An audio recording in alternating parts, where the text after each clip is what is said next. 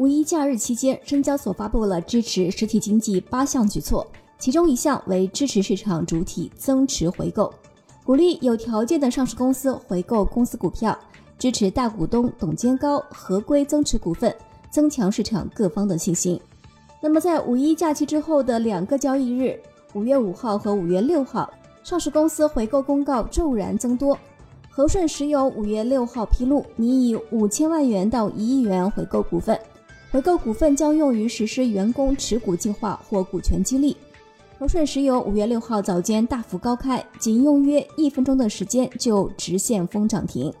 普洛药业也在五月六号公告，拟使用自有资金，以集中竞价或法律法规允许的方式回购公司股份，回购资金总额为两亿元到四亿元。那么，普洛药业五月六号早盘也高开高走，最高涨逾百分之七。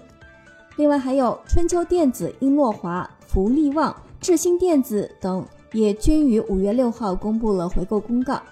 股价也逆势飘红。另外，三六零、恒力石化、万通发展六号也披露了回购进展情况，股价也同样逆势走强。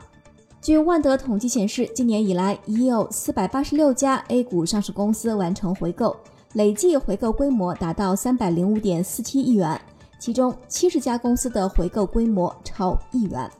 方正证券表示，股票回购的信号传递诉求主要是基于信息不对称假设，上市公司通过股票回购能够向市场传递公司股价被低估的信号。因为只有在公司认为自己股票价格被低估的情况下，才会进行股票回购，通过这种方式向市场传递积极信号，这样对公司的短期经营收益可以具有正面的影响。好，这一课就是这些，感谢您的收听，我是沈丽，下一课我们再见。